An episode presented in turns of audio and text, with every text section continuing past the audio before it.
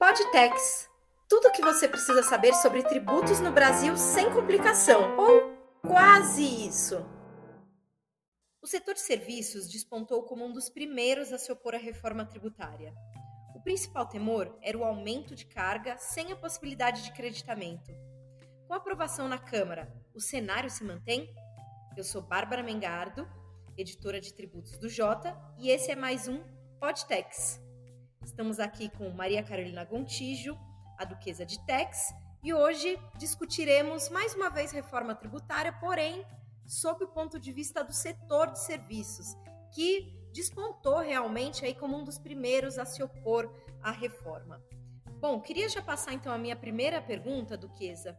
É, principalmente no começo do ano, a gente ouvia bastante que a reforma prejudicaria o setor de serviços. Qual era a fundamentação para esse argumento? Olá, Bárbara. Então, quando a gente fala de setor de serviços, o que, que a gente precisa ter em mente? A tributação aqui do, do ISSQN, né, que é o Imposto sobre Serviços de Qualquer Natureza, é uma tributação bem mais baixa, e olha que ela pode ser mais baixa ainda em alguns casos que a gente vai falar aqui, mas ela é bem mais baixa que a tributação do próprio ICMS. Isso faz com que a tributação do setor de serviços seja bem mais baixa quando a gente está falando de ampliar esse escopo. Qual é a ideia da reforma tributária? É trazer né, uma alíquota para a mesma base. Então, bens e serviços, a gente teria uma alíquota aplicada sem diferenciação, é lógico que respeitadas as exceções que a gente já viu que o texto contemplou. Mas então, a ideia é trazer né, serviços e, e bens e trazer isso tudo para uma carga única. É lógico que o setor de serviços, nesse caso, por ter uma carga menor, quando a gente está falando de SSQN, é, ele sim seria visivelmente, vamos dizer assim, né, aquele potencial mais prejudicado dessa situação. Mas a gente viu que durante esse ano, né, de janeiro até agora, foram muitas negociações. O texto final contemplou algumas exceções que o próprio setor de serviços também pleiteou, e aí a gente viu um texto um pouco mais ajustado que agradou algumas categorias de setores de serviço em específico, algumas ainda estão é, descontentes com o texto, querem mais exceção. E, e a ideia toda, assim, o, o, a parte de serviços realmente seria, podemos dizer que a mais prejudicada, mas talvez a mais impactada por fazer essa mudança é, de tributação que seria tão para eles tão radical, que é sair de um regime cumulativo e vir para um regime não cumulativo. Eu acho que vale citar, Duquesa, que aqui no Brasil a gente se acostumou muito com essa divisão entre o que, é mercadoria, o que, que é serviços, isso dá muito problema, porque nem sempre é fácil a gente, a gente diferenciar, digamos assim, o que, que pode ser considerado serviço, o que, que pode ser considerado mercadoria, mas deixando isso de lado, é importante lembrar que nem todos os países do mundo fazem essa divisão. Um dos principais pontos do setor de serviços é que hoje, claro, a gente vai fazer essa diferenciação, mas hoje parte do setor de serviços está sujeito apenas ao ISS, o Imposto sobre Serviços, que tem uma alíquota máxima de 5%. Enquanto a gente vê, por exemplo, a indústria pagar PIS, COFINS, IPI, às vezes ICMS, com alíquotas variadas e muitas vezes bastante superiores à alíquota do ISS. E Duquesa, queria perguntar nesse contexto um pouco sobre a questão do creditamento porque a gente sabe que alguns setores podem ter aumento de carga tributária na reforma, porém vão ter um creditamento amplo. É, e o setor de serviços, principalmente esse que está mais na ponta, mais lidando com o consumidor final, alega que não ou vai ter um creditamento muito pequeno ou realmente não vai ter possibilidade de creditamento. Será que você poderia explicar um pouco isso? Esse é um desafio muito grande para o setor de serviços, porque o setor de serviços hoje está inserido numa sistemática cumulativa. Então a gente tem, né, tanto o setor de serviços que está no Simples Nacional, e aí a gente tem aquela diferenciação, todo um, um, um sistema, uma tratativa que não vai ser alterada com a reforma tributária, isso é importante, a gente pode tratar isso mais à frente, mas já vamos deixar aqui quem está no Simples Nacional Prestador de Serviço não tem nenhum tipo de mudança é, pela reforma tributária, mas quem não está, quem está é, fora do Simples Nacional, está inserido numa sistemática cumulativa. E como que essa sistemática funciona? É, isso quer dizer que a, aquilo ali que você compra, né, que a empresa compra para ela prestar o serviço dela, ela não consegue ter direito a crédito.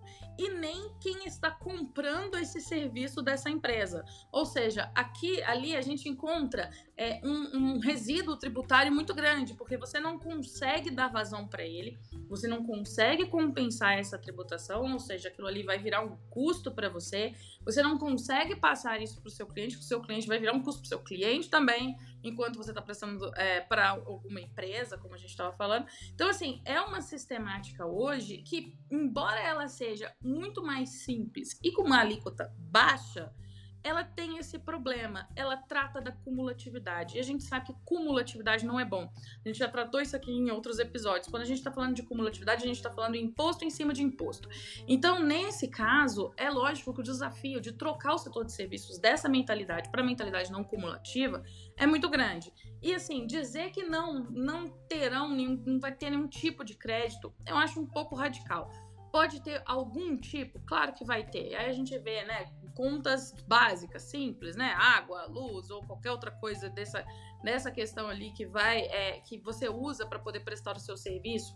Se você tem algum material empregado, se existe alguma coisa, sim, é, é lógico que a gente sabe que o setor de serviços, a maior parte está assim é, como mão de obra. Então a gente sabe que essa parte também não vai dar crédito. Mas aí é uma questão de se adequar um pouco e mudar essa mentalidade, ver o que, que a gente consegue perceber a partir disso sem dúvida nenhuma, é um desafio. Passar do cumulativo para o não cumulativo vai ser um desafio. Mas eu acho que isso tem que ser encarado de, com uma forma também de oportunidades para a gente entender o que, que a gente pode melhorar. Não adianta a gente simplesmente fechar os olhos e tentar ficar nessa divisão, até que a Bárbara mencionou, do que, que é bem e o que, que é serviço. Isso era muito fácil lá em 1965, quando a gente estava falando de jardineiro, né, alguém que limpar sua piscina, que são serviços prestados localmente. Nós estamos falando da economia digital. A gente não não pode mais ficar 20 anos esperando uma decisão se determinado serviço é, é serviço, é bem ou não é, qual a natureza de, de streaming, disso, daquilo, a gente não pode ficar parado nisso. Então a gente precisa evoluir e tratar é, bens e serviços como a mesma base tributária. Você citou a questão do streaming, eu acho muito interessante essa discussão. E acho que tem outras. Isso acaba sendo interessante, essas discussões sobre a bem e a serviço, acaba sendo interessante dentro do sistema tributário atual. Né? Então, a gente vê, por exemplo, impressões 3D. Impressões 3D, você caracteriza ela como industrialização? Você caracteriza ela como mercadoria? Você como bem? Você caracteriza ela como um serviço? Esse tipo de discussão acaba não fazendo tanto sentido você diferenciar, né? E eu acho que foi criada essa diferenciação entre bem e serviço ela foi criada muito em um contexto em que você queria deixar parte é, da arrecadação para os estados, parte para a União, parte para os municípios, né? Então, acho que a reforma tributária vem com essa ideia de acabar um pouco mesmo com essas diferenças. É, mudando um pouquinho de assunto, mas não muito, né? A gente vê que o secretário extraordinário da reforma, Bernard Api, vem batendo bastante na tecla de que não dá para você juntar o setor de serviços como se fosse uma unidade e diferenciar, por exemplo, o setor de serviços que está mais na ponta, lidando com o consumidor final, e aquele que está no meio da cadeia, né, lidando com outras empresas. E que essas empresas que estão no meio da cadeia não seriam tão prejudicadas. Como você vê essa discussão? Poderia falar um pouquinho mais sobre isso? Aí, mais uma vez, é o desafio né, de, de se encarar com a não cumulatividade. Quando a gente está falando de, de, prestadores de serviço que estão ali no meio né, da cadeia, que estão prestando serviço para outras empresas e não para o consumidor final, ou seja, estão prestando serviço para quem também pode tomar crédito, isso vai fazer todo sentido, porque a empresa que está contratando finalmente vai poder tomar crédito daquilo que ela está contratando. Então, aquele dinheiro, aquele valor que ela pagaria, que seria a parte né, respectiva dos honorários de quem está prestando serviço e também a parte toda tributária que para ela não fazia diferença, agora uma parte disso ela vai conseguir recuperar. Então isso pode fazer com que quem está prestando serviço aí no meio da cadeia para as empresas possa ter um atrativo na hora de fechar os negócios. É lógico, você vai conseguir ali ter um, um apelo maior porque o que você entregar, né, o que você da, da sua fatura, a empresa vai poder tomar crédito daquilo ali. Essa é a beleza da não cumulatividade plena que a gente sempre quis aqui no Brasil. Então, essa ideia de que o setor de serviços ali no meio não seria tão prejudicado, alguma coisa assim, é, é lógico que a gente precisa ver como isso vai funcionar também na prática. Mas é uma ideia que, do ponto de vista teórico, faz todo sentido. E a gente pode realmente vislumbrar que quem está ali, né, no meio, vai ter ou um impacto neutro ou talvez até um impacto positivo, dependendo do, do, da precificação ou dependendo da natureza do serviço. Então, esse é, essa é um, um, bom aspecto dessa discussão toda. E normalmente é quem está é, aí de, apoiando a reforma. A gente sabe que muitas empresas do setor serviços estão ou no Simples Nacional, voltado a pequenas empresas, ou são microempreendedores individuais. E esses dois regimes são mantidos né, na reforma. Como que fica essa questão? Então, Bárbara, quando a gente está falando agora né, da prestação para o final da cadeia, para o consumidor, que é para quem realmente aí não vai interessar crédito. Se eu estou contratando um prestador de serviço, eu, como pessoa física, não estou tomando crédito, para mim não vai fazer nenhuma diferença. Então, para quem, quem é o tipo de prestador que trabalha né, diretamente com o consumidor, aí sim a gente tem é, alguém que provavelmente não vai ter esse apelo do seu, da sua precificação poder contar com esse crédito tributário. Mas, nesse caso, o que, que a gente precisa lembrar? Que quase 90%, segundo os dados da Receita Federal, quase 90% das empresas que estão nesse fim de cadeia, né, que prestam serviço direto para o consumidor, são optantes pelo Simples ou pelo MEI. E nada vai acontecer com o Simples e com o MEI. É, o Simples vai continuar da mesma forma, a gente vai ter ali uma, uma mudança de nomenclatura para os tributos que estão sendo substituídos, até aí tudo bem. E quem contratar, a empresa que contratar uma empresa do Simples, vai poder tomar crédito. É lógico que nesse caso, na proporção do que foi recolhido. Então, não é que a gente vai tomar crédito como se fosse uma empresa que está pagando os tributos integralmente. Não. Se eu contratar, por exemplo, eu, minha empresa, contratar um prestador de serviço que está no Simples Nacional, eu vou poder me creditar dessa parcela que ele recolhe né, a título de IBS e CBS. Vamos lá. Então, assim, 90% não vai acontecer nada. Então, é, quando a gente está falando dos pequenos, né, dos pequenos prestadores, aquilo que a gente fala que é a mola propulsora do PIB desse país, que é 70% do PIB, que é quem mais gera emprego, a maior parte está no simples. Então, esses estão devidamente, vamos dizer aí, protegidos. A gente pode depois até falar do Simples Nacional como um, um, benefício, um incentivo, e a gente pode até discutir isso, mas nesse caso nada vai acontecer com eles. Então, esse é o ponto. Então, a gente sobra aí com mais ou menos 10% dessas empresas que de fato estão no fim da cadeia e que não vão ter para quem oferecer, né? Que não vão ter esse, esse atrativo do crédito dentro do valor da sua fatura e que aí sim a gente precisa ver se a, a tomada de créditos vai ser o suficiente para tentar equalizar isso ou se realmente eles vão experimentar um aumento na tributação. Essa questão do simples é muito interessante e eu acho que é até um tema que a gente pode tratar futuramente. Já tem muitos especialistas falando em como que talvez para algumas empresas após a reforma tributária seja mais benéfico sair do simples e ir para o regime geral, né? Exatamente, ele vai ter essa possibilidade. Inclusive a PEC prevê essa possibilidade de tentar, né, de entrar nesse regime, né, de não cumulatividade também, dependendo da empresa do Simples, pode fazer sentido, entrar nessa não cumulatividade para esses dois tributos sem sair do Simples Nacional. Então, a ideia toda é que a gente tenha o menor impacto possível para os pequenos, essa é a intenção é, do projeto não é aumentar a carga tributária e inviabilizar o setor de serviços. A gente tem visto muito isso por aí, a gente tem ouvido bastante isso por aí, que é inviabilizar, acabar com o setor de serviços, que é o setor que mais emprega. Não é essa a ideia, não é isso que está no texto, mas é lógico, a gente está falando de uma equalização da carga tributária. Se é lógico a gente vai ver uma redução em algum lugar, alguns outros setores vão experimentar um incremento na sua, é, na sua carga tributária. Mas isso a gente só vai poder é, saber como é que vai ficar quando a gente tiver a questão de alíquota, quando a gente tiver isso rodando, quando a gente tiver já mais alguns dados sobre é, a base de créditos desses tomadores de serviço, que hoje a gente não tem esse, esses dados. Então, a ideia é a gente dar um passo de cada vez. Para quem fala que a reforma está sendo muito lenta e que 10 anos é muito tempo e que a gente só vai ter em 2033, é, a gente está fazendo uma mudança muito profunda nos nossos é, elementos básicos da tributação do consumo. Então é bom que a gente vá com calma. E tratando ainda desse ponto de serviços e reforma tributária, a gente viu que no texto final, o texto que foi aprovado pela Câmara, existem várias hipóteses de redução de alíquota em alguns setores, ou mesmo de alíquota zero. E esse guarda-chuva do setor de serviços, né, várias empresas é, que entram nesse guarda-chuva do setor de serviços têm esses regimes diferenciados, vão estar submetidas a um regime diferenciado dos novos tributos, né? Como que, como que isso fica no final? Então, Bárbara, é, dentro da PEC 45, a gente tem ali é, algumas previsões de regimes específicos que ainda vão ser definidos os critérios, que são aqueles regimes que a gente consegue ver que a não cumulatividade não funcionaria muito bem, seja por uma questão de fiscalização, seja por uma questão da própria natureza. E aí o que que entra?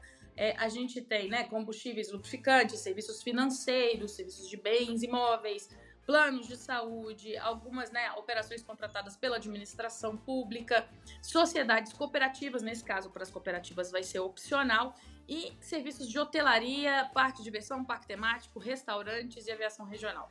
Então, nesse caso aqui também, até o último momento, foram entrando algumas exceções, enfim, a gente não tem exatamente o que vai acontecer nesse caso aqui para esses regimes. São regimes específicos que podem ter algum tipo de crédito presumido, algum tipo de alíquota mais favorecida, enfim. A gente vai ter isso aqui, a gente vai descobrir na parte da, da da lei complementar. Mas a gente também tem outras, né, outras possibilidades que aí vem a questão da redução da alíquota de 60%. E nesse caso entram os maiores serviços, como a gente estava falando sobre serviços pré-prestados diretamente, né, para o fim da cadeia, que a gente fala diretamente para o consumidor, grande parte deles que não estão no simples, daqueles 10% que a gente tratou, são serviços de educação e serviços de saúde. Esses dois serviços já estão previstos para ter essa alíquota reduzida em 60%. Então, só aí a gente contempla também uma grande parte do setor de serviços. A gente vai ter também algumas outras, alguns outros serviços relacionados, especialmente a produções artísticas e culturais, alguma questão ali de é, serviços relacionados à segurança e soberania nacional, que precisa ser um pouco melhor explicado, mas a gente tem alguns setores que vão ter essa facilidade, que vão ter essa redução. Tudo isso daqui foi pensado, né, justamente para tentar equalizar esse é, esse gap que a gente vai encontrar de tirá-los da, não, da cumulatividade para jogá-los na não cumulatividade. O que, que é o mais importante aqui que eu acho? É a gente falar das exceções. São muitas exceções, são muitas exceções. E aqui a gente tem um problema. Não que eu quisesse que fossem menos do que isso, ou isso aqui para mim, é, ou, ou qual que seria a minha opinião sobre isso, mas a ideia é Quanto mais exceções a gente tiver, maior vai ser a alíquota padrão. Isso é base. Isso é, é, é o famoso raciocínio da meia entrada. Você não tem a meia entrada, não tem 50% de desconto. A meia entrada ela está diluída para o pagamento é, das outras pessoas que estão pagando ali a, a entrada dita inteira.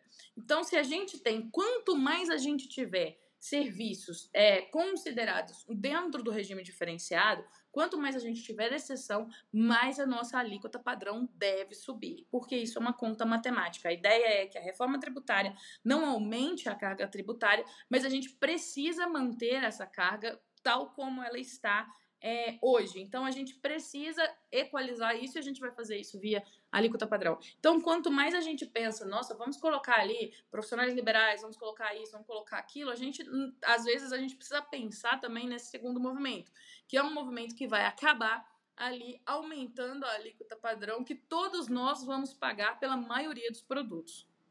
Pois é, grosso modo é dizer, é difícil manter uma alíquota baixa sendo que você tem muitas empresas nesse regime de exceção. É uma coisa ou outra, né? É exatamente isso. É uma coisa ou outra e não tem muito segredo aqui. Não tem como a gente tentar. É, a ideia, por exemplo, é, é quando a gente coloca saúde e educação. Como eu disse, a gente está colocando dois dos maiores serviços que a gente tá, é, que a gente tem, que são prestados diretamente pelo consumidor final e que é, de fato estão ali fora do Simples Nacional. Então a gente está pensando nesse ponto. Mas aí depois a gente também vai precisar saber o que, que é o serviço de educação. E isso vai ter ainda ser discutido. Quais são? Qual que vai ser o alcance? Vai ser a educação é, básica? Vai ser a educação que a gente tem de currículo nacional? Ou a gente vai poder colocar qualquer outra coisa? Idiomas, enfim. É, serviço de saúde saúde, qual que vai ser a delimitação disso tudo? E aqui é importante a gente pensar também na complexidade. A gente está querendo caminhar para longe da complexidade. A gente não quer, de novo, esbarrar naquela coisa de ficar separando se esse é um serviço de saúde ou se não é. Então, quanto mais claro e mais simples tudo isso for estabelecido depois, posteriormente na lei complementar, melhor vai ser para todo mundo. E quanto mais coisas a gente incluir ali dentro de serviços de educação, serviços de saúde ou serviços de segurança e soberania nacional, mais a gente vai acabar pagando uma alíquota alta. Então, assim, é uma coisa meio de equilibrar prato. Bom, Hoje ficamos por aqui. Claro que esse tema da reforma tributária é um que nós ficaremos muito de olho aqui no Podtex e também pela nossa cobertura no J Pro Tributos. Gostaria de agradecer mais uma vez a companhia e a opinião da Maria Carolina Gontijo, a Duquesa de Tex. Eu sou Bárbara Mengardo, editora de tributos do J, e ficamos por aqui com mais um Podtex. Até mais! Você conhece o J Pro Tributos? Nós desenvolvemos um serviço para dar mais transparência e previsibilidade sobre a tributação no Brasil com acesso à melhor cobertura do CARF, além de um acompanhamento detalhado das principais decisões do STJ e STF e das movimentações do Legislativo e Executivo federais, nossos assinantes conseguem antecipar as movimentações que impactarão os seus negócios. Acesse j.info/protributos e solicite um período de teste gratuito.